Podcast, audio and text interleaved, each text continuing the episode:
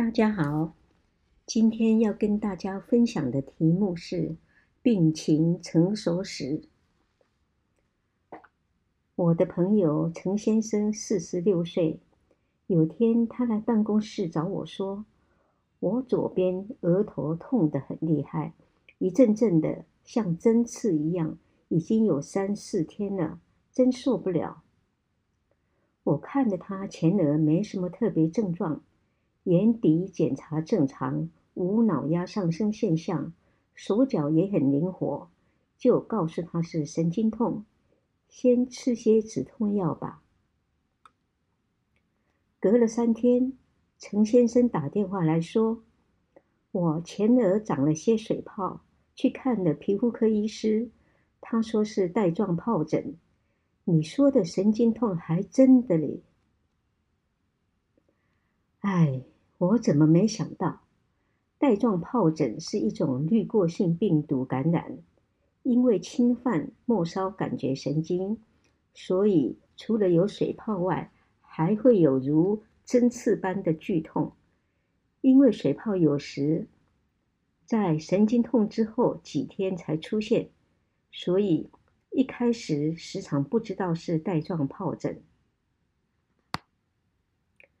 学乖了，所以不久之后，门诊有位病患抱怨左胸下部疼痛，我立刻请他把上衣掀起，看到一排小水泡，我就很肯定地告诉他，这是带状疱疹，也就是俗称的生飞蛇、生飞爪，虽然很痛，但会好的。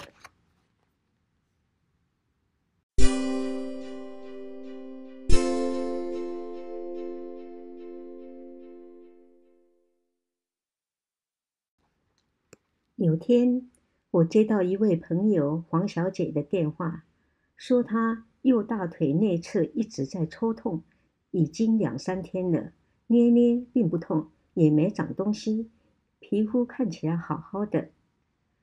她明天就要出国了，如何是好？这位朋友非常聪明，叙事的简明扼要，让我觉得好像亲眼看到她的病痛般。但是我也想不出是什么病。幸好灵机一动，我说：“目前想不出是什么病，你先吃点止痛药。但最近几天要注意右腿痛处是否长出水泡，如果有，那就是带状疱疹了。那时候你再去看医师吧。”一个月后见到这位朋友。他说：“哇，你说的还真准。我到了纽约的第二天就长出水泡来，结果看医师花了一笔不少的钱。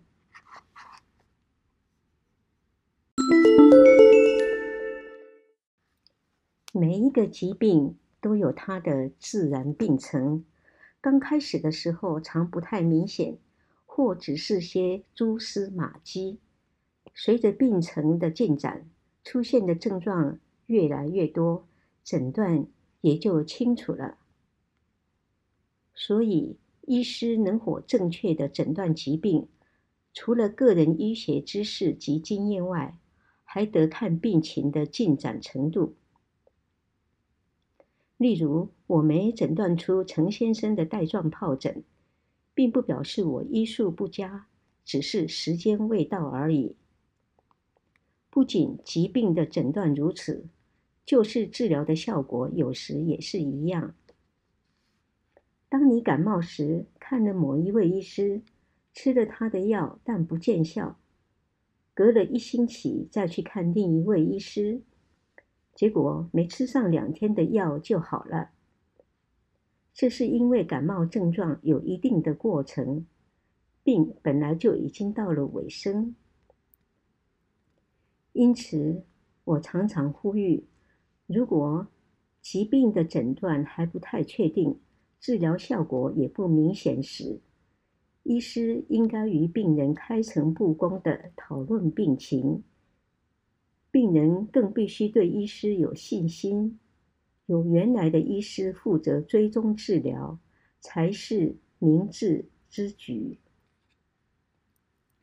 这篇文章收录于二零零一年由天下文化出版社出版的《当父母变老》这本书，作者是刘秀芝。谢谢大家的聆听，拜拜。